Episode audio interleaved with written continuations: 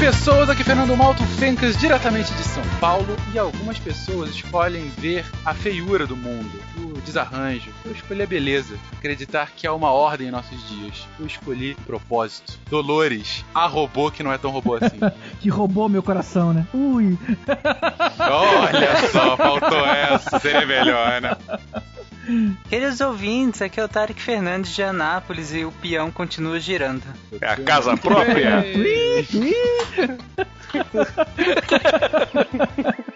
Casando com a, a, frase do primeiro bloco. Aqui é Marcelo Rigoli, direto de Porto Alegre, e quando eu digo modo de análise, meus pacientes deitam no divã. Boa. Aqui é o Gustavo Guimarães do Podcrastadores e eu queria entrar no modo análise sozinho. Imagina, cara, na hora que você quisesse, pô, por que você tá incomodado com isso? Ah, por causa da má formação na fase de latência. Ah, tá, ok. GG, você tem problemas. em neurologia a gente chama isso de crise de ausência. Pô, imagina, cara, saber os, as respostas instantâneas. Aqui é o Vécio do Podcrastinadores. E parece que estão querendo fazer um parque igual em Portugal, só que em vez de ser de faroeste, vai ser de filmes slasher, só que os hóspedes todos morreram na primeira, na primeira temporada. E aí? Fala galera, Fernando Caruso dos Podcastinadores, gravando diretamente do Rio de Janeiro, para dizer que eu não tenho nenhuma piada sobre robótica, mas eu queria dizer que eu tomei banho para estar aqui no podcast de vocês, estou muito feliz de estar aqui nossa, é completamente diferente aqui, né? Outro espaço.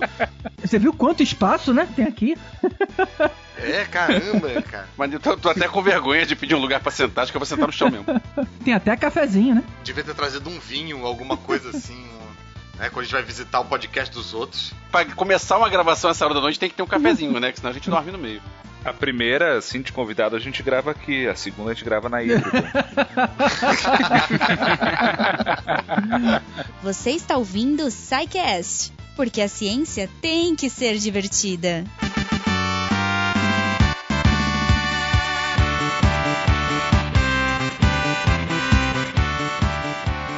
Bem-vindos à sessão de recadilhos do SciCast. Eu sou o Fentas. Isso é eu mesmo, gente. Hoje, na verdade, não tenho uma goma do meu lado, porque também são recados sucintos, são recados simples.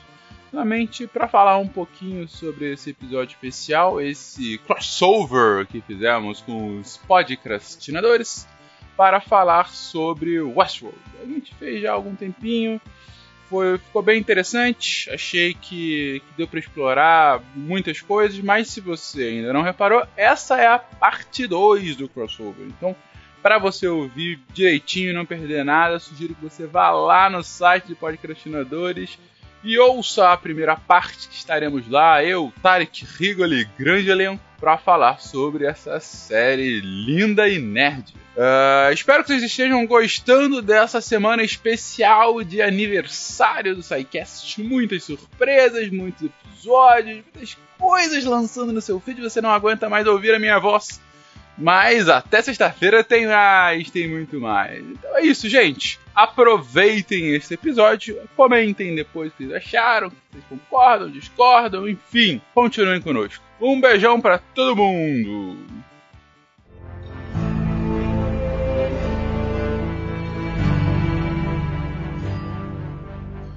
Conseguimos escapar da prisão evolutiva, né? Nós podemos curar qualquer doença, manter até o mais fraco de nós vivos e um belo dia talvez até ressuscitaremos os mortos. Invocaremos Lázaro da caverna dele. Sabe o que isso significa? Estamos acabados. Que este é o fim da linha. Porque não podemos definir a consciência, porque a consciência simplesmente não existe. Os humanos acham que há algo de especial na forma como entendemos o mundo, e ainda assim vivemos em círculos tão apertados e fechados quanto os anfitriões raramente questionando nossas escolhas. Satisfeitos, em maior parte, mas somos informados sobre o que fazer em seguida.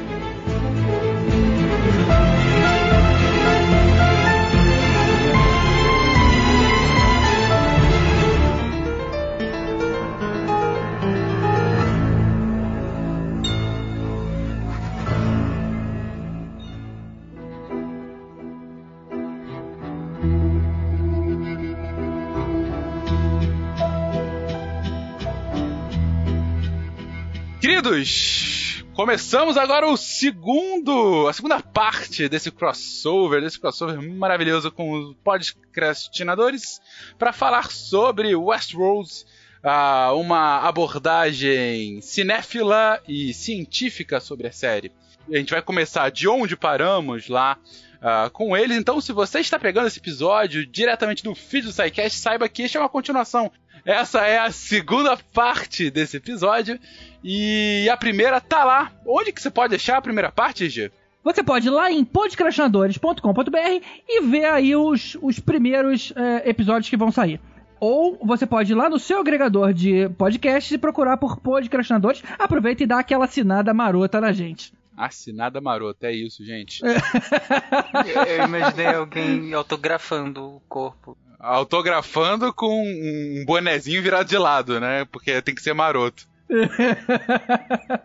É, gente, estávamos no- na, na primeira parte, a gente ficou focado um pouco na no escopo inicial da série, o que veio por trás, falamos um pouquinho sobre a origem ah, do próprio autor, algumas as inspirações potenciais deles, falamos um pouquinho sobre o roteiro em geral da série, ah, inclusive comentando sobre alguns episódios. Mencionamos até o filme, né? Mencionamos o filme, mencionamos as- algumas viradas e já algumas é, intersecções com a própria ciência. Uma coisa que a gente não falou na, na primeira parte foi sobre a recepção da série pelo público e pela crítica. Gente, é, é, aqui foi assim, foi uma série de bastante sucesso. ah, não uma série pra substituir Game of Thrones, né? Que muita gente estava especulando isso quando da produção, por conta do valor da produção, por ser da HBO, enfim. Tanto que não é uma série que vai ser anual, a próxima temporada agora só vai sair em 2018.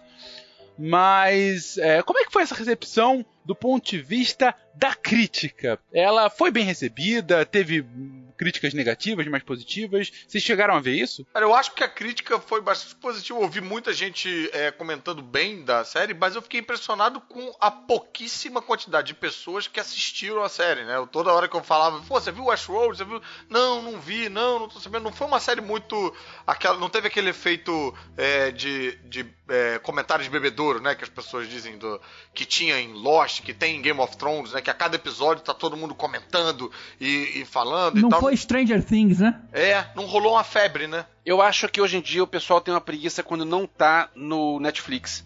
O Netflix deixou a gente mal acostumado. Mas engraçado, porque Game of Thrones não tá no Netflix e tá todo mundo pirando, né? É, mas Game of Thrones é um negócio que todo, que todo mundo já acompanha há anos. Então você pega um troço que é novidade e não tá no Netflix, pô, aí não tá no Netflix, ah, então como é, ah, então como é que faz? Ah, pô, tem que ter HBO, pô, então tá, então beleza. Então acaba que eu acho que isso pode ter atrapalhado porque a gente tá mal acostumado. E acrescentando a isso, é, falou-se muito, houve uma expectativa muito grande em cima dessa série para as pessoas que sabiam da existência dela. Houve alguns problemas na hora de você fa- eh, na hora de você fazer a filmagem. Por exemplo, é, lá mais ou menos para setembro, você eh, teve uma interrupção porque, por divergências criativas. É, e isso. E o. Não, na verdade não foi em setembro, foi em janeiro. Todas as filmagens pararam e só elas só foram retomadas em abril. Os personagens, a- os atores, não sabiam o que aconteceu. Ah, e aí, será que cortaram a verba? Porque falava-se que estava se gastando muito. O, o- quem estava. As primeiras exibições de teste estavam achando muito confuso. Então, por exemplo, o Rodrigo Santoro foi proibido de comentar quando perguntaram pra ele aqui. E aquele projeto lá que você tá fazendo, Westworld? Ele falava, cara, não posso comentar. Então, muita gente achou, olha, a parada foi pro brejo. Inclusive, eles faziam questão de gravar um episódio de cada vez pra não vazar spoiler. Ou seja, era, era uma. Era um cuidado tão grande que acabou movimentando muito a expectativa daquelas pessoas que estavam. que sabiam, né, da existência dessa série. Aí na hora que foi ver, algumas pessoas falaram, pô, peraí, não é tanto assim quanto prometeram. E pelo que você tá falando, também pode até ter um outro efeito, né? Um efeito contrário, já que, pô, o Rodrigo Santoro não pode comentar, o negócio parou no meio e tal, de dar uma esfriada no, no, no assunto, dar um- uma esfriada no buzz em volta da série, né? É, é. Mas assim, na experiência de vocês, o- os amigos de vocês todos assistiram Westworld ou, ou, ou é raro encontrar a galera que viu? É raro. É assim, só os mais nerd mesmo, assim. Galera já, já tava na expectativa, ah, vai ser um negócio Wi-Fi. Wi-Fi. Sci-fi. é Wi-Fi também, É, mas não é. deixa de ser. A gente, a gente conhece pouca gente nerd, né? Então é complicado. É, mas é, é tá aí, porque eu acho que essa série vai ser uma série meio, meio roots, assim, meio coqueluche aí do. Coqueluche. Essa podia ter vindo do Elvis, hein? Foi mal. Ironicamente, lá na CCXP, a HBO reservou um espaço considerável pra Westworld. É verdade. E você sabe se a galera foi, se teve uma lotação, teve procura? Cara, tudo na CCXP tem procura demais, né? Sempre tinha filas, assim, e barraca da HBO. É, então... não é parâmetro. Não, né? é exatamente. Você sempre tem uma fila gigantesca, mas também era junto com o Game É, of Thrones. ver as pessoas estão lá só porque lotou a fila do Maurício de Souza, né? Eles, eles fizeram uma re- reprodução daquela. Daquele círculo, né? Que, que você, de- você mergulha a pessoa no leite e aí sai o boneco. Era aquela brincadeira ali. Ficou bem bacana.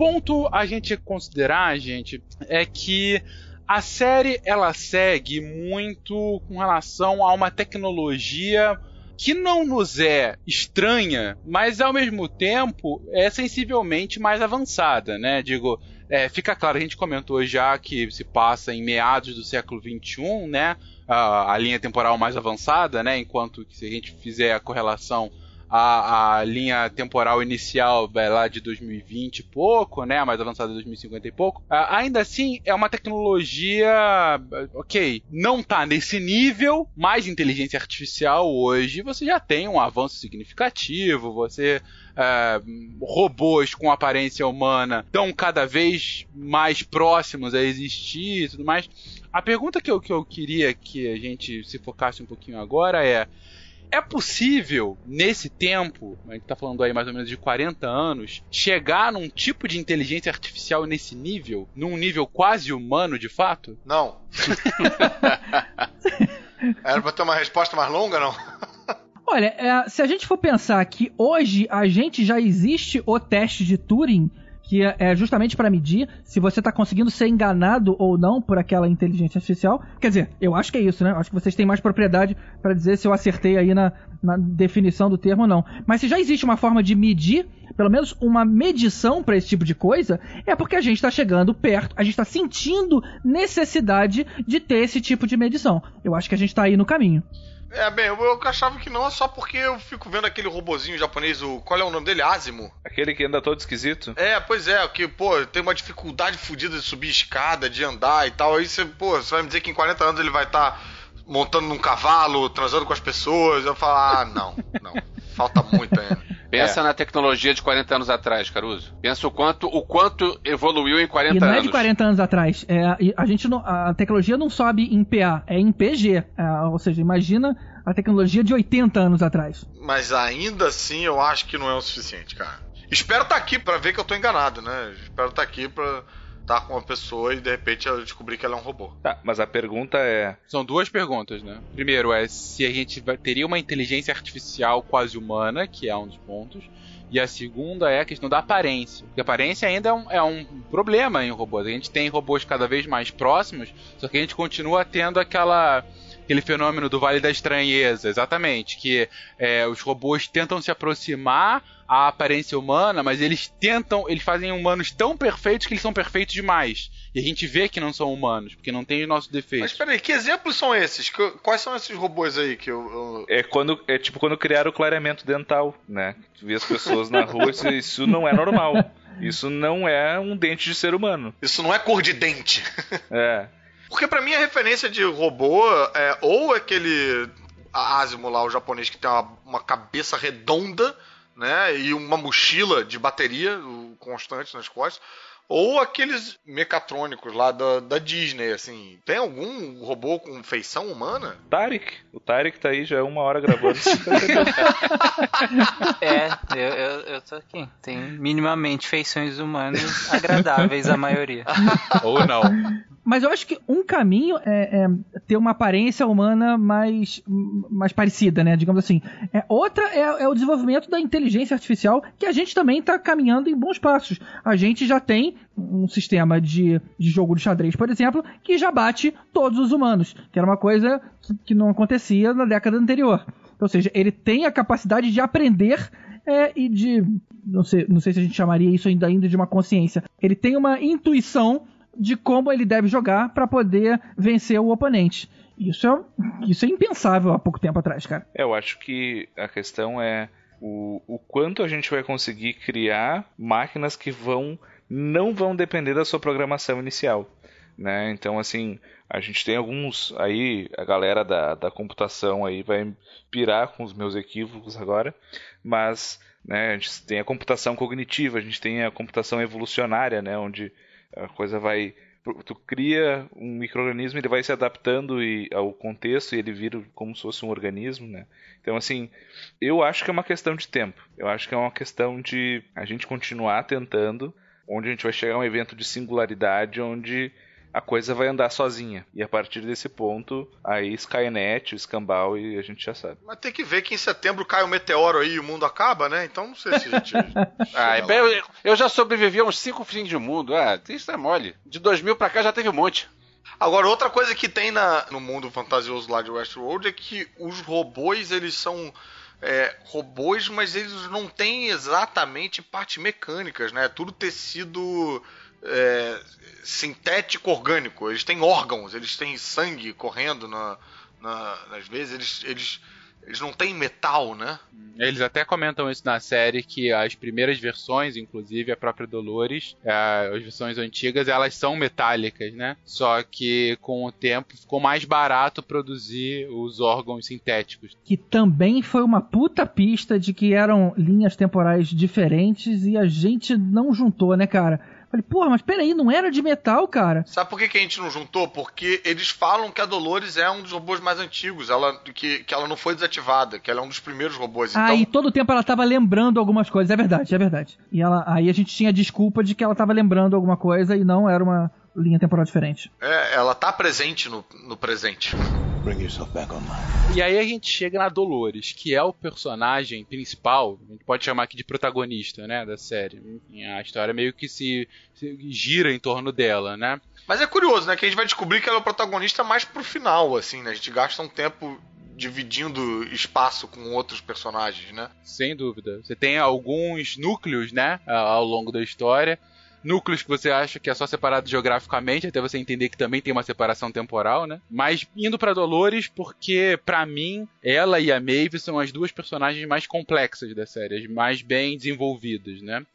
Uh, mas focando um pouco na Dolores e em especial porque é a Dolores que tem no último episódio o, o primeiro a, a primeira sensação de autoconsciência, né? E, e mas é, a história é um pouquinho anterior, que para Dolores chegar nesse ponto, a gente tem que falar sobre todo o caminho que o Homem de Preto ele percorre para chegar ao fim do labirinto, né? Toda a simbologia do labirinto. E com o pessoal falando, o labirinto não é para você, o labirinto não foi feito para você. E você acha que é só um desafiozinho, tipo de ai, duvido que você consiga.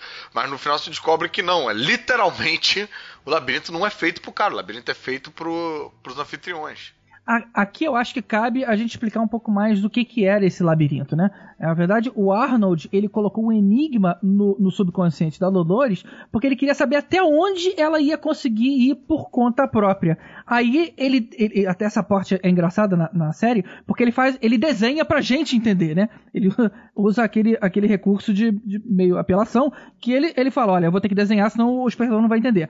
E aí ele faz um triângulo é, e ele coloca assim, a, a, ele faz a base do, do, do triângulo, que era é, é, a memória, aí o meio é a improvisação e o topo era onde ela deveria, deveria atingir. E aí ele fala, cara, eu fiquei muito tempo nesse pirâmide e não entendia por que, que as pessoas não passavam da base.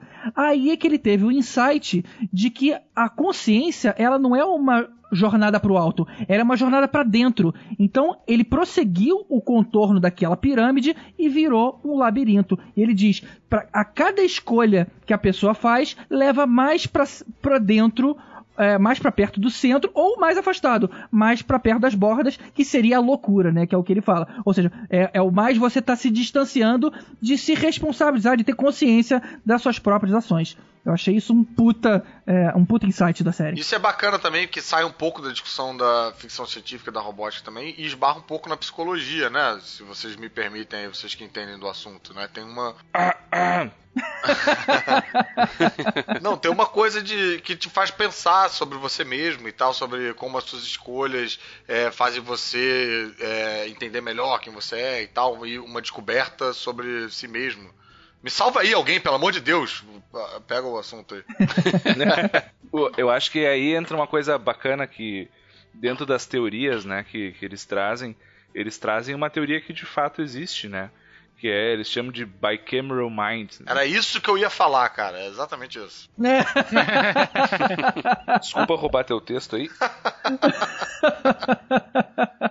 uh, que é uma teoria de, de 76 que bicameral é tipo de duas câmaras, né? E a teoria dele é que basicamente na história filogenética do ser humano, conforme a gente foi evoluindo, a gente começou a ter uma distinção entre os hemisférios cerebrais nas suas funções. E a ideia é que a gente começou a ter um lado que falava e o outro lado que obedecia, a grosso modo. Né? Então, assim, a, a teoria traz assim que tem vários relatos de que essa voz interna, que hoje a gente chama de consciência, né? não o grilinho lá, mas a, a, a nossa a, a, nossa voz interna. A nossa intuição. É, também, mas é mais aquele diálogo interno. Vou, não vou, falo, não falo. Isso, exatamente. Então, esse diálogo interno que a gente faz. Que no começo isso era ouvido como uh, alucinações pelas pessoas não era visto como um diálogo interno. Ah, eu acho que é por isso que é, sempre tinha aquela cena na igreja, né? As pessoas talvez iam para a igreja achando que aquilo era um tipo de religiosidade, né? Isso, e a própria teoria traz que eles viam como deuses. E o próprio Ford traz isso, né? Que eles uh, que ouviam a voz como se fossem deuses, até que esses deuses passam para dentro da pessoa, quando então ela se torna consciência, né? Então que enfim teria uma comunicação interhemisférica e tudo mais, onde isso daria origem a essa consciência e esse diálogo interno que a gente que a gente tem, né? Mas isso é uma das teorias em que tenta se explicar o surgimento da consciência. O, Richard Dawkins, quando ele comenta essa teoria, ele coloca assim: uh, essa teoria não tem meio termo ou ela está completamente errada e não faz o menor sentido, é uma das maiores bobagens que já falaram, ou é uma das coisas mais geniais que alguém pensou e a gente ainda não tem evidência suficiente para nenhum dos lados. Né? Então, assim, a consciência ainda é um objeto de estudo muito amplo e muito. Enfim, a gente tem discussões conceituais ainda sobre o que é a consciência. Na série, isso. Eles metaforizam isso em alguns momentos. Por exemplo, essa questão da alucinação auditiva e a, a chegada à autoconsciência, a consciência de que a sua voz é você. Da Dolores, ela tem alguns momentos em que ela conversa com o Arnold no final da série, né? E aí eh, transita para o momento em que ela se vê no lugar do Arnold. É aquele momento em que, que, que a série mostra que ela está começando a ver aquela ouvir aquela voz interna como uma autoconsciência e não como uma alucinação auditiva de outra pessoa ou de um criador que seja. Aí foi genial. Essa passagem foi genial porque eles conseguiram traduzir exatamente é, essa teoria que o Rigoli está colocando para uma linguagem de cinema, né? Você vê aquilo acontecendo, é a consciência. É, é, é, o tempo ela com todo. a roupa diferente ainda. Exatamente. A, a, autoconsciência dela é crítica em relação a ela própria. Isso. Não, ficou, ficou muito claro essa passagem. E, e fica assim. É, é, é, é, a série desenhando pro espectador, ó, agora criou a consciência. Ela tá falando consigo mesma. Ela não precisa de um outro, ela não precisa do criador dela dando ordens. Ela se dá ordens, ela consegue se, se, se auto-imaginar como uma, um, um ser, né? Caralho, gente, eu tinha que ter assistido a série com vocês, cara. Porra. a lei do criador ser chato, né? Fica mandando. O Arnold fica dizendo Get to the chopper! Now! Get down! Get down! Get down! Mas é exatamente isso, né? Então, essa transição de um diálogo externo, alucinatório, de deuses, de entidades, passa a ser internalizado. Tanto que, que tem uma das teorias que tentam explicar os fundamentos uh, neurobiológicos da esquizofrenia, em que as alucinações auditivas são, podem ser um tilt neurológico em que a gente deixa de ouvir esse diálogo interno como algo interno e passa a ouvir como se pelo processamento auditivo normal. Ou seja, em vez de tu ficar pensando, putz, será que eu vou lá? Será que não? Tu ouve como se fosse uma voz teu lado te dizendo, acho que tu tem que ir, acho que não, hein? Então assim, então é tenso, é tenso, troço. Bring yourself back online. Agora, pô, entrando aí nisso que vocês estão é, falando e trazendo um pouco para pro universo do, da série, que a gente tem aí a, a busca da Dolores, né? E tem em paralelo, quase como se fosse outro núcleo, né? Como vocês já falaram, a busca da, da Maeve, que eu achei muito legal também, que no finalzinho você vai vendo o tempo todo ela desenvolvendo a consciência, num, num, até um pouco de uma maneira mais acelerada do que a, a Dolores, né? E ela se liberta, ela aumenta as funções cognitivas dela, ela pega o próprio iPad dela e, e, e mexe naquilo e tal. E é, tem um momento, cara, que só de eu lembrar eu já fico arrepiado aqui, que o cara que tá ajudando ela nessas funções fala, mas espera aí, isso que você tá fazendo e que a gente, espectador, tá achando que é ela quebrando as regras, é um storyline que foi escrito para você, o cara fala para ela ou seja, que o, o Ford talvez teria colocado para ela se rebelar por conta própria e tomar consciência e tal. E aí ela resolve ignorar aquilo, fala: "Não, não, isso não, não tá, eu tô tomando minhas próprias decisões". E o texto dela tá dizendo isso, eu tô tomando minhas próprias decisões e tal. Ela vai lá pro pro trem e ela tem que tomar uma decisão, quase como se fosse um joguinho que o Ford coloca, será que ela vai sair do West, de Westworld ou será que ela vai voltar para buscar a filha dela, que ela sabe que não é filha dela, que ela sabe que é um robô, mas que ao mesmo tempo ela desenvolveu uma relação emocional e tal. Eu tava meio torcendo, não sei vocês, eu tava torcendo pra sair da, da série. Sim, mas ela fica presa na programação original dela. Ou não. Ou aquele seria justamente o ponto da autoconsciência em que ela quebra a programação que seria sair e Sabe volta. por que, que eu acho que não é? Porque ela sabia que a criança era uma, era, era uma lembrança falsa. Exato, então teria que partir de uma escolha consciente mas ainda assim ela se sentiu ah, é, na necessidade de voltar. Sério, se ela tivesse deduzindo aquilo, ela fala: Não, gente, para, essa mulher não existe, essa garota não existe, eu vou embora daqui. Mas não, se ela voltou pro nada. Posso estar viajando, eu acho que tem alguma coisa na, no, no, na trama da série que diz que é, a história dela ia só até a escolha. A escolha ela ia ter que tomar sozinha. É justamente ela ter consciência de que é, isso foi plantado é que dá a decisão dela de voltar a, a, que nem o Rigoli falou, a dor dela é palpável. Ela se tornar isso palpável e tomar a decisão em cima disso é que dá ela a consciência. Pô, mas aí eu achei uma decisão burra. Se ela sabe, se ela atingiu consciência suficiente para entender. Você tá partindo do pressuposto que os seres humanos agem de maneira extremamente racional, né? É, a decisão burra que faz dela humana, né? mas ela não tinha para quem voltar. Ela não tinha uma filha a gente é muito levado pela emoção. Exatamente, é por isso que a gente está aqui colocando. É justamente nesse momento que ela faz uma escolha humana, não necessariamente racional. Ela escolhe pelo emocional, não pelo racional. Exatamente. Eu acho que a questão não é nem essa, porque na verdade a programação dela foi sobrescrita né, foi substituída para que ela fugisse com os segredos do parque, certo? Então, essa era a programação vigente. E ela foi contra a programação. E por isso que eu acho que ali foi o momento de rompimento, porque ela decidiu algo que ia contra a programação e dela. E a série é muito esperta nesse sentido porque ela, ela primeiro transforma a, a, a decisão dela em ela vai entrar ou não entrar no trem. Aí ela entra no trem, então você acha que essa decisão foi tomada, mas aí ela sai do trem do meio e você fala, puta, é verdade, ela podia sair do trem no meio, né? O começo da próxima temporada ela correndo atrás do trem de novo.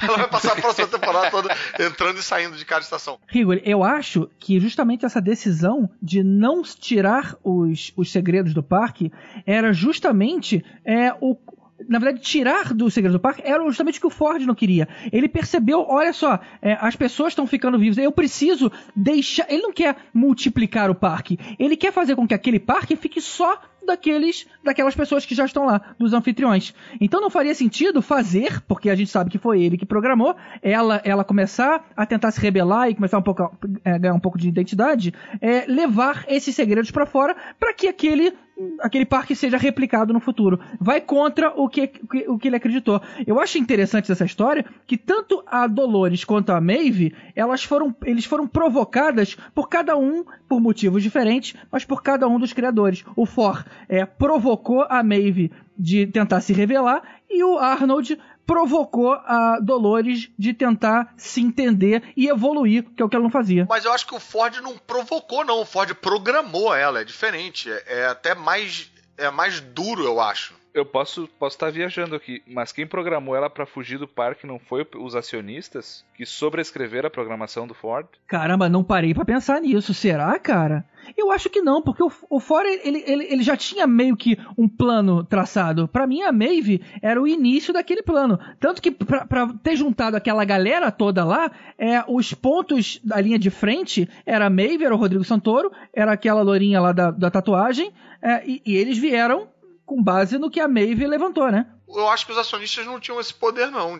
Mas não era eles que estavam a série inteira tentando roubar os dados do parque para não ficar só na mão do Ford? Sim. E o Ford tentou concentrar o tempo inteiro dentro do parque, né? E, mas eles estavam querendo tirar, não era por ela. Eles tiraram por aqueles robôs que estavam lá no octagésimo e tal andar, estavam todos parados, parecia um bando de zumbi do Walking Dead. Mas quem que programou ela para sair então e com qual propósito? Mas aí que tá, esse é um dos mistérios da série. Eu sempre achei que fosse o Ford. Essa é a pergunta que eu queria fazer, porque a gente tem a história lá da Dolores, a história da, da Maeve. A série eu acho que fecha também muito bem, né? E, e ainda não existe uma certeza de que vai ter uma segunda temporada. Existe sim, vai ter uma segunda temporada. Eu vi o cara falando que ele ia escrever a segunda temporada, independente de se ia ter uma segunda temporada o ou não. Jonathan Nolan, que foi o criador e o produtor, ele, ele resumiu a, a Season 1 inteira em uma palavra: controle. E aí perguntaram: e a próxima temporada? Ele falou: a próxima temporada eu resumiria com uma única palavra também: caos. Foi isso que ele falou na entrevista. Pois é, mas o que eu vi em outra entrevista é que ele. A, o, o estúdio ainda não tinha dado o sinal verde para a próxima temporada. E ele falou: Eu vou escrever a segunda temporada mesmo assim. Se quiserem fazer ou não, aí vê depois. Mas não tinha ainda a, a, a certeza. E eu me pergunto muito para onde ir, né, com, com, a segunda temporada. Caruso, no IMDB os atores principais, os personagens principais estão como 20 episódios cada um. E seria a segunda temporada já, já tá lá. E quer saber um, um possível desdobramento, cara? É uma coisa que pode explodir cabeça literalmente, o For, quando morreu com a cabeça explodida, aquilo ali podia ser um robô. Ele poderia ter feito uma cópia dele e ele ainda existe em outro lugar. Ele, ele fez aquela encenação. Eu acho que não, porque eles não vão pagar o salário do Anthony Hopkins de novo. Eu acho que acabou já. já deu, né? É, já deu, cara. Acho que Ed Harris um pouquinho e acaba também. Não vimos o Ed Harris morrendo, lembra disso? Exatamente. O Ed Harris eu acho também que, que vai continuar na segunda temporada. É, eu chutaria que Ed Harris teria 3, 3, 5 episódios na próxima temporada e depois acabou.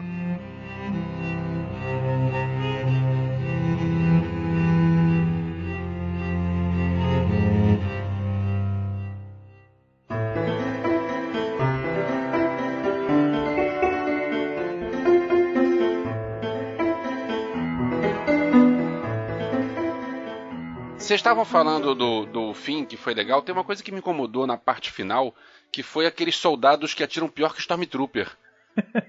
que um monte de soldado entra armado, aí tá lá o Rodrigo Santoro com o O de Santoro, só pra corrigir o GG. Santoro com O de podcrastinadores, né? É, isso. A, a loura tatuada lá e os, os dois atirando amarradores sem se proteger e, e nenhum, ninguém acerta o tiro. Pô, os caras aprenderam a atirar onde? Eu acho que a série nem mostrou o massacre, só mostrou eles começando ali e beleza. Eu achei muito legal aquele risinho do Ed Harris quando ele percebe o que estava acontecendo.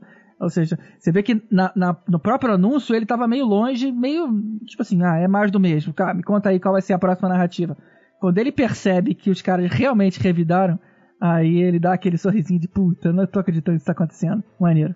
Não, e o risinho dele é, é, ainda mais profundo do que esse. Porque, na verdade, a gente tem que lembrar mais uma vez a história do labirinto. Por que, que o Ed Harris queria o labirinto? O objetivo dele era chegar na única parte que ele não tinha explorado dentro do parque que seria assim o modo difícil do parque, que ele tem o discurso que ele fala, olha, até agora eu fiz isso tudo, tá, mas eu sabia que não tinha consequência. Eu não podia morrer aqui. Eu não me firo. Eles me atiram, não acontece nada comigo. Eu quero, eu quero que destravar. Ele achava que o Arnold tinha colocado um modo. Porque é um DLC. Exatamente, é um DLC em que ele podia de fato se machucar com isso.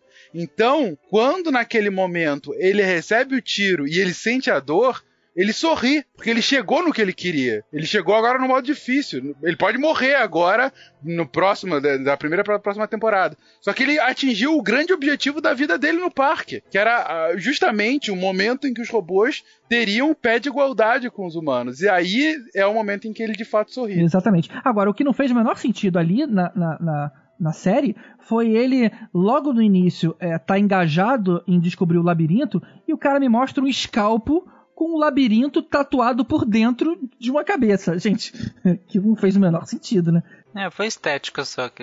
É, exatamente, é puramente estético. O, o, labirinto é psicológico, ele não é, não é. Ninguém tatua. Não, mas o labirinto tá desenhado em vários lugares, aparece pichado em lugares. Não, mas tal. o labirinto é simbólico, cara. Era um brinquedo de criança, era simbólico. Mas aparece desenhado na mesa, aparece em vários lugares. Eu acho que aquilo ali é tipo um easter egg que fica em vários tipo, lugares. Achou, ganhou, ganhou uma torradeira. é, tipo isso. Se é uma coisa que o, o Arnold tinha criado para os robôs passarem por aquilo para desenvolver a próxima consciência, eles talvez passassem por um período aí de maluquice, né? E achando que é a voz de Deus que tá falando com eles e tal, desenhando aquela merda, aquele labirinto em tudo quanto é lugar. Até cortando a própria cabeça, desenhando lá no scalp e botando de volta, entendeu? Mas o, o GG comentou uma coisa agora que é, é, é muito interessante pra gente discutir, que é justamente sobre o futuro da série, sobre o seguinte ponto de vista. Uh, pegando justamente as frases do Nolan que você comentou agora, GG. Primeira temporada foi sobre controle. Sobre controle e, em específico, a Dolores e também a Maeve, uh, como superar esse controle. Né? Uh, por um lado, da Dolores a partir da autoconsciência, pelo lado da Maeve a partir do, de controlar o seu destino. Né? É... Ok. E aí a gente chega nessa virada. A virada é: você tá num momento em que os robôs começaram a revidar. É, não só você tem a autoconsciência da Dolores, como você tem, por um lado, os robôs é, que estavam lá, os robôs índios, né? Que eles aparecem só em alguns momentos da série, mas que eles já parecem ter pelo menos alguma autoconsciência, ou no mínimo vão seguir a Dolores, que eles encaram a Dolores, é, como é que eles chamam a Dolores mesmo? Aquela figura mítica. É... Ah, o fantasma, né? Do. É, mas, mas tem um nome, qual era o nome que era dado a Dolores? É a. É, que era o nome que seria. Que, que a gente. O Tarek até comentou agora, ah, eu fiquei surpreso quando vi que a Dolores era o. Wyatt. Wyatt, exatamente. Essa tribo vê o Wyatt como o deus deles, né? Inclusive, quando eles pegam o Homem de Preto lá atrás, eles falam: olha, é porque você ainda não conhece o Wyatt, o Wyatt vai nos libertar. É quase uma figura messiânica para ele. E por outro lado, é, aí assim, também pode ser um, só um easter egg, mas eu achei interessante você vê quando a Dolores atira no Ford, os outros robôs que estão lá na festa acompanhando, é, pelo menos um deles dá um risinho. Tipo, olha, tá matando, tá matando um humano. Será que esse é um sinal de, de, de autoconsciência pro resto dos robôs também? Porque os outros, eles não poderiam deixar isso acontecer. Não, não dessa forma, né? Matar, inclusive, o criador deles, né? É, a pergunta que eu deixo aqui para vocês é: se essa primeira temporada foi sobre controle, o que, que, os robôs vão fazer com esse controle agora? Agora que eles estão tomando a si? É o que? É uma conquista do mundo? É uma conquista. Vai ser um Jurassic Park versão uh, uh, Westworld? Ou seja, só naquele mundo eles, eles controlam? Eu acho que a chance da, da segunda temporada ser boa, eu acho, porra, muito pequena, cara. Não vejo muito que caminho seguir que seja tão interessante quanto a, a primeira temporada. Mas, respondendo a, a tua pergunta, eu pensaria um, um, dos caminhos possíveis é uma inversão dos valores, né? Porque os robôs estavam ali meio vitimados por seres humanos. Agora os humanos são reféns dos robôs. Agora os robôs e tomando consciência de tudo que foi feito a eles quando eles estavam ali, né, é, é, presos na, na repetição, eles vão poder se vingar. E aí a gente teria uma dinâmica meio é, Walking Dead de humanos se se locupletando e se ajeitando para fugir de robôs que são muito mais inteligentes do que zumbis, né? E que podem se disfarçar entre eles. Então rola uma paranoia de será que você é robô? Será que você é meu amigo? E, e, e brincar com essas coisas aí. Mas mesmo isso eu acho menos interessante do que a jornada da, da, da primeira temporada. A Dolores, ela fala no último episódio: esse mundo agora é nosso. Então, o que eu acho que vai acontecer é o seguinte: eles vão viver ali numa sociedade de subsistência. Eles vão viver sozinhos. Até a hora que, sei lá, talvez os humanos vão tentar resgatar aí ou, ou, ou assumir o controle de uma outra forma e eles vão revidar. Eu acho difícil, embora eu gostaria muito de ver, uh, pô, até gostaria de ver a Maeve saindo, tipo, seria quase que o início de Blade Runner, né? Eu acho muito difícil a série mostrar o lado de fora, sabe? Até, porque, até por questões orçamentárias e tal, e questões do conceito também. Então acho que eles têm que se resolver dentro do parque de alguma maneira. É, mas vai ter que ter algum tipo de conflito, porque senão vai virar Fazendinha Feliz com robôs, né?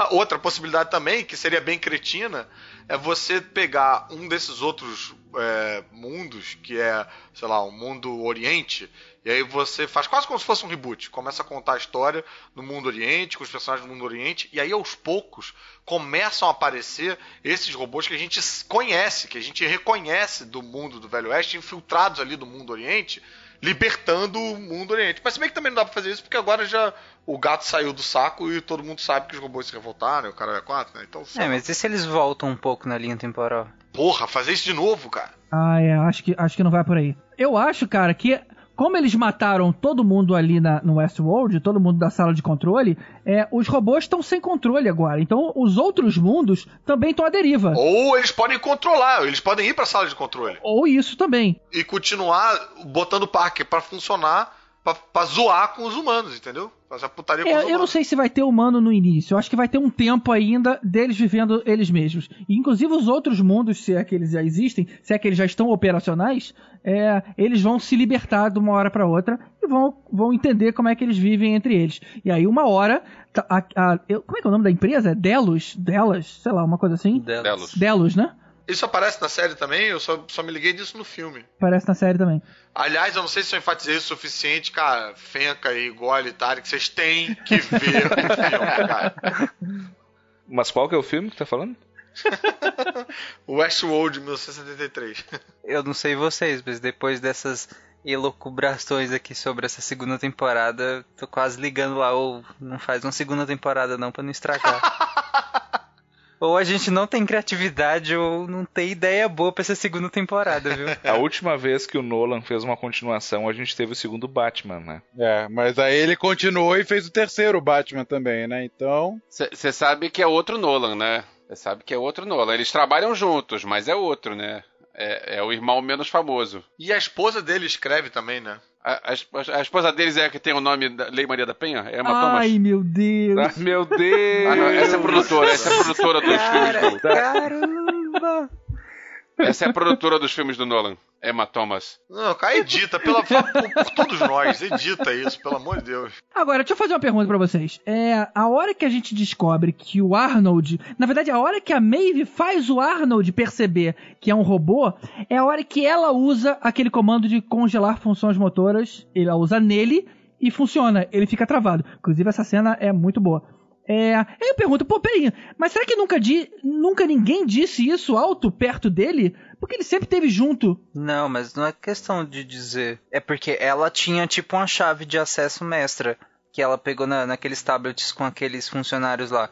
Então, tipo, é como se ela tivesse um áudio mestre e que ativasse todos os robôs, entendeu? É que, a, que quando ele reconhece uma voz que diz isso, ele obedece, né? Então só o Ford tinha essa. É, Então ela se, ela se deu autorização de administrador, por exemplo. É isso que você tá dizendo. Isso, ela se registrou como admin. Aham. Isso, a de mim é de mim e. É, porque ninguém trocou a senha, né? Ninguém nunca Ninguém nunca troca, né? A senha do Westworld é a de mim é de mim. Só pra justificar a piada, a Emma Thomas realmente é, é a esposa do Christopher Nolan e produtora dos filmes dele. São casados, têm quatro filhos. É sério, é sério. O nome dela é Emma Thomas. Tá todo mundo com medo de comentar pra não ser editado.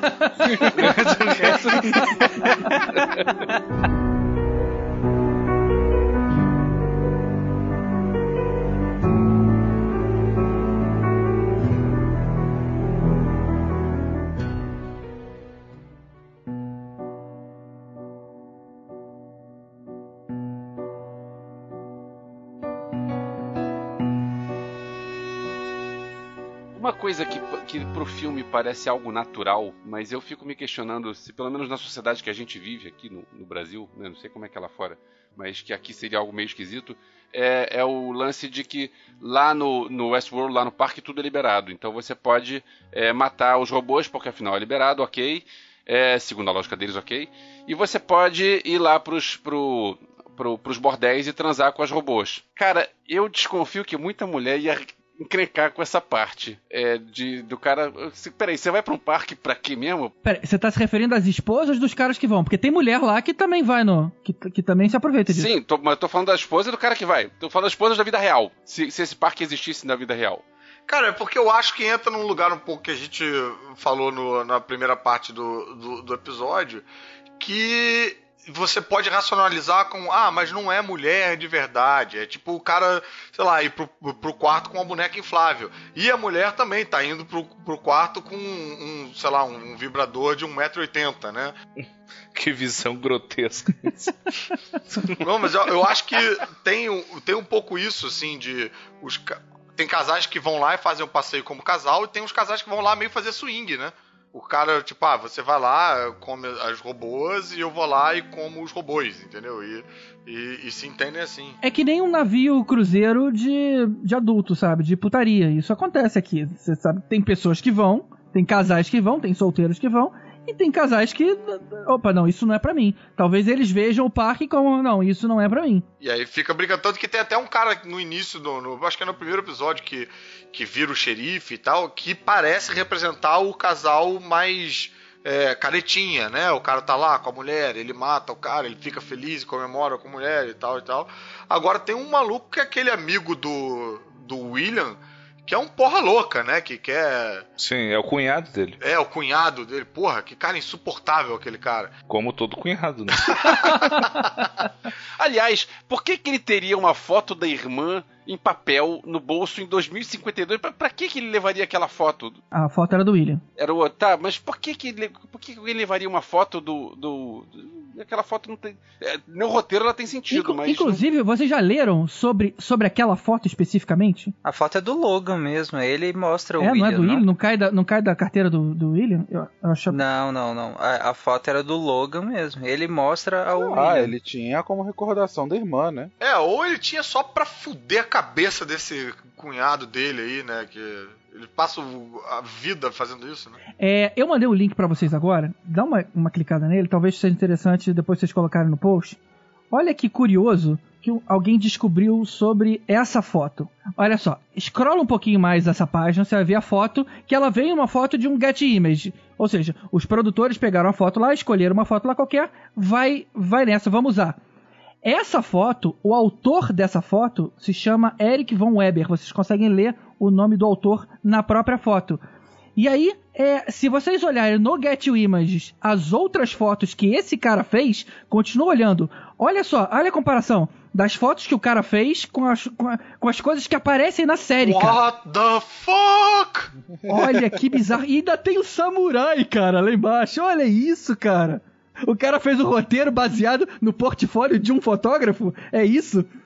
Não, acho que a gente tá invertendo a causalidade. Acho que simplesmente é, a produção botou fotos no Getty Images. Mais fácil. Não, não, não. Mas não é só fotos do Images. É, ela, ela criou partes do roteiro. Olha, olha os, os samurais ali, cara. Eles estão com a mesma. Não, não estão com a mesma. Mas estão com uma, uma, uma armadura que lembra muito as fotos que o cara tirou no passado. Você que não tá com a, a página aberta, ouvinte, esse Eric von Weber, ele tem algumas fotos muito similares a algumas cenas, alguma ambientação da, da série. Por exemplo, uma foto de um cowboy é, no- com um horizonte que parece o Homem de Preto, uma série de um, que parece um cientista com um traje de proteção é, de corpo inteiro sentado, que parece o traje que os, os, é, os curadores lá dos, dos robôs usavam quando pegavam eles. Uma foto de um cavalo branco em movimento, similar ao, ao cavalo branco da abertura. E de acordo com a plaquinha, o sobrenome do Arnold, que é o criador da porra toda, é Weber.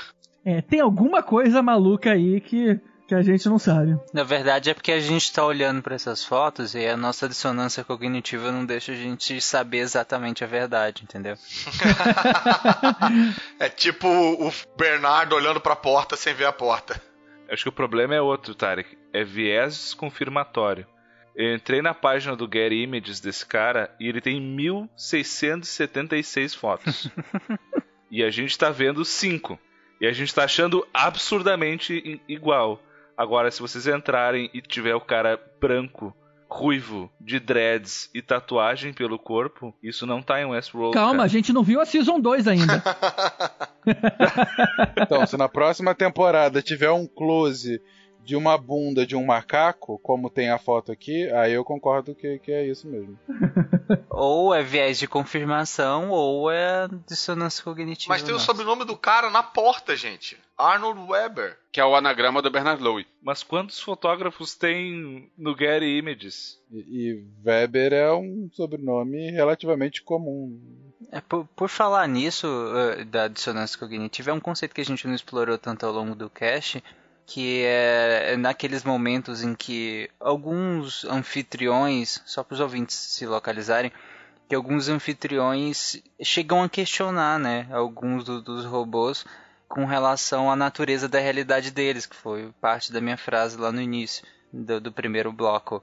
E os robôs totalmente, sabe, eles passam por cima disso como se não estivessem ouvindo nada e, e, não se mostram nem confusos, eles simplesmente ignoram, como se não processassem aquela informação e o ambiente interno deles, né, a mente deles, dá um jeito de não processar aquela informação ou processar da maneira mais contornativa possível, por assim dizer. Inclusive o Rigo ele tem um texto lá no Deviante sobre isso, né, Rigo? Ah, sim, modéstia à parte, bem interessante. Não, mas é bem legal esse conceito da dissonância cognitiva, porque é uma coisa que a gente passa e, e as pessoas, uh, as pessoas, os, os androides, os robôs do Westworld também, né? Então tem, tem um momento, até botei um gif no texto lá em que o gurizinho chega pra Dolores e diz, você não é real. E ela dá, dá, dá de ombros assim e, e franze o senho como quem, como assim, né? Tipo, em que sentido? O que tu quer dizer com isso? E a gente passa por isso, né? Então a gente tem muitas expectativas sobre como o mundo deve ser, como as pessoas são, quem elas são, né? Então assim, o caso clássico disso é quando a mãe abre a gaveta do filho, que é o filho preferido dela, muito amado, ele é muito correto, e tem né, um, um saquinho ali com algumas coisas uh, verdes, né? Em umas folhas de alguma coisa num, num pacotinho. E daí ela pensa, nossa, o Joãozinho está guardando orégano junto com suas meias. e fecha a gaveta e vai embora. Porque custo dela aceitar que o filho dela está fumando maconha escondido dela e que a imagem dela do filho dela é, é questionar tudo, né? Questionar ela como mãe, questionar a estrutura, é muita coisa. Então, tipo, ah, deve ser algum tipo de orégano ou alguma coisa assim e já era. Né? Então a gente abstrai certas coisas. É tipo o Ford não vendo a porta. O Arnold. Desculpa, o Arnold não vendo a porta. Sim, aí no caso aí retratar de maneira bem literal, né? É, é, ali é, claro, é exagerada daí porque eles têm uma programação pra, pra não ver, de fato. É, mas né? é bem uma metáfora, né? Porque essa mãe que o Rigolito escreveu também tem uma programação, né? Tem a programação de ver o filho como filho, né, perfeito, ideal. Então.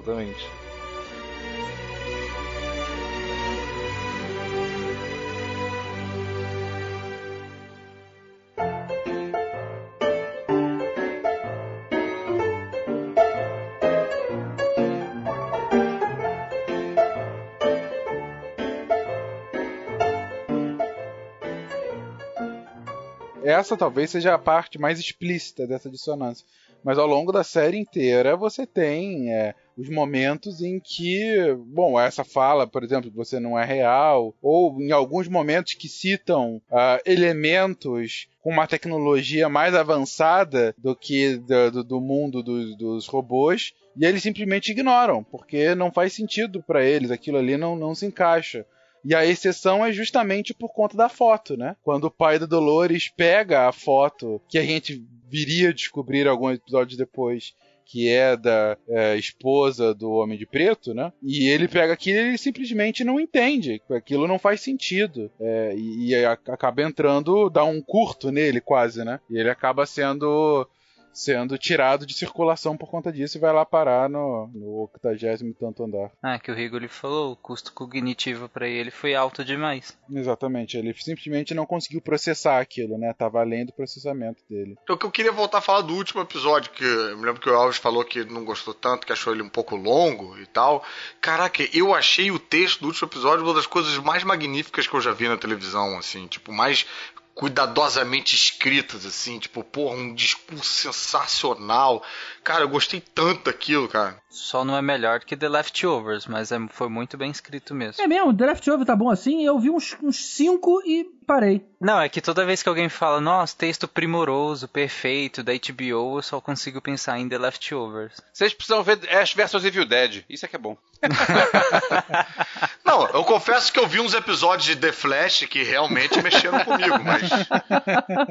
Mas qual é a do Leftovers? Eu não conheço essa série. Cara, Leftovers é tipo um, uma, uma história sobre um arrebatamento diferente. Você não vê que não foram só os bonzinhos que foram. É do Carlton Cuse, que fez Lost. Então você já imagina ali uma, uma, uma, uma questão misteriosa e tudo mais. Mas é, eles enrolaram tanto para dar resposta que eu acabei cansando antes. Bom saber, é, cara. Então você foi leftover. É, exatamente, eu fui embora. Eu achei que era um Masterchef só com sobra de comida, né? Mas aparentemente não. Agora, será que eles vão lançar o Blu-ray do, de, de Westworld da mesma forma como fizeram em Memento, é, onde eles colocam uma opção que você pode ver na ordem cronológica certinho? Ah, nada a ver isso.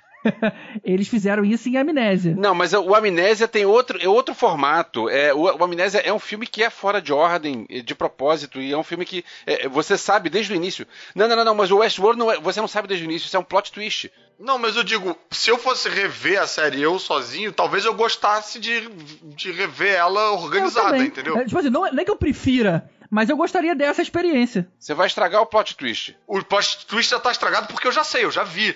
Se eu fosse ver com alguém, aí eu veria na ordem que ela foi feita, ok, mas eu querendo ver organizando o que aconteceu em tal ordem e tal. Pra não perder detalhe nenhum, eu acho isso interessante, cara. É, porque eu inclusive ouvi falando, cara, não é possível essa porra sem outra linha temporal, caralho, eu não percebi isso em, em 10 episódios.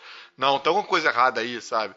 E aí seria uma maneira de ver isso acontecendo, né? Pra mim, você, você pegar um filme desses é, e, e, colocar no, na ordem certa é que nem você é, tipo organizar a ordem do De Volta para o Futuro. Não tem não tem como. O filme faz parte como, do como assim cara? Mas o De Volta para o Futuro tá, tá organizado. Tá o que eu tô dizendo é que para esse tipo de filmes você tem que, tem que ter o sentido tem sentido você você fazer é... ah sei lá você entendeu? É tipo mudar a ordem da centopeia humana é isso Pronto, agora ele entendeu. não, Elvis, mas só para deixar claro, a gente não, a gente não tá falando em, em, trocar uma coisa pela outra. É simplesmente uma outra experiência de ver um filme, numa forma de você conseguir é, pegar mais detalhes. É simplesmente isso. Mas vai ser sempre melhor o jeito original. Vocês estavam falando do cara do Cuse, do, do Lost. O J.J. Abrams tem uma mão aí no, no Westworld, não tem não? Ele é produtor executivo. Ah, pô, eu, cara, eu amo esse cara. Eu não tenho vergonha de admitir. Esse é o rei dos nerds, né? Pelo amor de Deus. Qual é a franquia que ele não tá envolvido? Né? Não, mas eu acho que ele faz um trabalho, porra, um, é, é uma média muito alta, cara. É uma média muito alta. Eu me apaixonei pelo J.J. Abrams com Fringe, que era maravilhoso. Eu gostei de J.J. Abrams em Alias. Foi ali que eu vi, caramba, que foda. Beleza, foi foda, cara. Menos o final. É, é mas as, as, três primeiras temporadas foram muito boas. Bom, gente, já falamos sobre uh, um pouco da ciência, já especulamos sobre potenciais futuros ou não da série, já discutimos sobre os significados e tudo mais. E aí, para acabar, eu pergunto para vocês: a gente já falou sobre o que pode ser. Pergunto, mas o que, que vocês gostariam que fosse essa segunda temporada? Tarek, não vale ligar para falar para não ter segunda temporada. Já é um fato. Mas vem cá, você diz assim, valendo tudo, sem. Tudo, assim, se você fosse escrever agora, se a terceira temporada, se a segunda temporada Ui, tivesse. Unicórnios. Unicórnios, se for o caso, unicórnios, robôs. Sem proibição orçamentária. Tipo, valendo, tudo. Tipo, o Trump gostou da série e deu todo o dinheiro dos Estados Unidos pra fazer a série. É, aí eu acho um pouco exagero, mas por que não? Vamos aqui. Eu queria que a segunda temporada fosse um crossover de Westworld com Blade Runner. Porra, era exatamente isso que eu ia falar, cara. Puta que o pariu. que Sério? cara. Sério, total. Eu queria ver a Maeve lá fora e eu queria que ela encontrasse o Harrison Ford, cara. Porra, então vamos tentar escrever isso agora. E ligar pro Trump e pedir dinheiro. Cara, eu preferia um crossover, sei lá, com Game of Thrones, sabe? Tem dois mundos, tem o mundo do Westworld, tem o mundo do Game of Thrones. Game of Thrones, na verdade, é um dos parques. Pô, mas aí você destrói Game of Thrones inteiro, né? Sim, Game of Thrones é um parque. Sabe o que ia ser engraçado? Ia, ia levar um pouco mais pro lado da galhofa? É, os mundos iam começar a se libertar e eles iam começar a conviver entre si. Então, por exemplo, um cara do, do mundo medieval ia ficar ali do, do, do cara do, do, do mundo de Velho Oeste. Aí tem uma hora que essa parada ia aparecer um Village People, né? Que tem um policial, tem um bombeiro, eu tenho um índio. É, agora, por que, que vocês acham que ia ser Blade Runner e não Exterminador do Futuro? Que também podia ser um, um final, ou podia ser um negócio meio Exterminador do Futuro. Ah, as máquinas tomando conta e, e detonando todo mundo. Podia, mas eu acho Blade Runner mais maneiro, cara. É verdade, Blade Runner é mais maneiro, concordo, concordo. É que. Não. Você vê, só pro pessoal que ouve o SciCast pra entender que as nossas discussões não são tão profundas, entendeu? Não, é, eu tive uma ideia, a sua ideia, eu tive, ou- ouvi outra ideia, achei outra ideia maneira. É bom equalizar as expectativas antes que as pessoas vão lá no podcastinadores, né? Não sou fechado na minha ideia. Eu gostei da ideia também, o Blade Runner, é, pode ser. Só acho que o Harrison Ford tá um pouco velho pra isso, mas... É, mas hoje em dia, né? O jogo rejuvenesce todo mundo com computação gráfica. É, pode ser, pode ser. Ou a gente podia realmente inovar, em vez de ser igual Blade Runner, ser só igual a Blade. O que que vocês acham? Wesley Snipes caçando robôs vampiros. Até porque esses robôs são vampiros, né? Eles precisam de sangue pra funcionar, né? Eles, eles, eles podem beber sangue. Também veria essa série. Eu consigo viver nos dois mundos em que, em que eu consigo me divertir igualmente com essas duas séries, cara.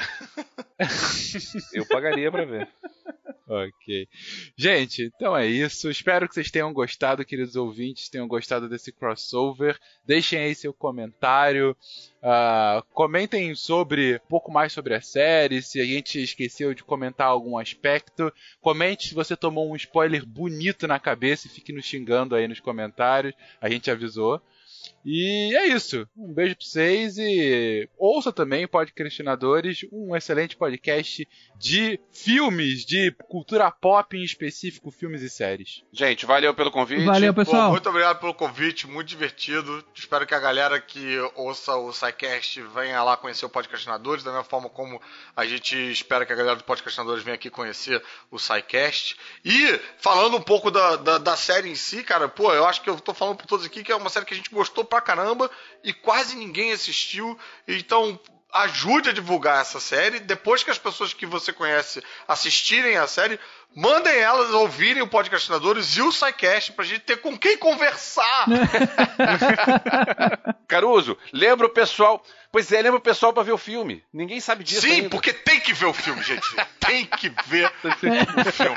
Ele é tosco, mas é muito bacana, cara. Tem um lugar muito especial no meu coração esse filme. Se eu tô levando uma coisa desse podcast, que eu tenho que ver o filme do. Eu Acho que o Caruso foi enfático o suficiente pra isso nos dois programas. É isso aí.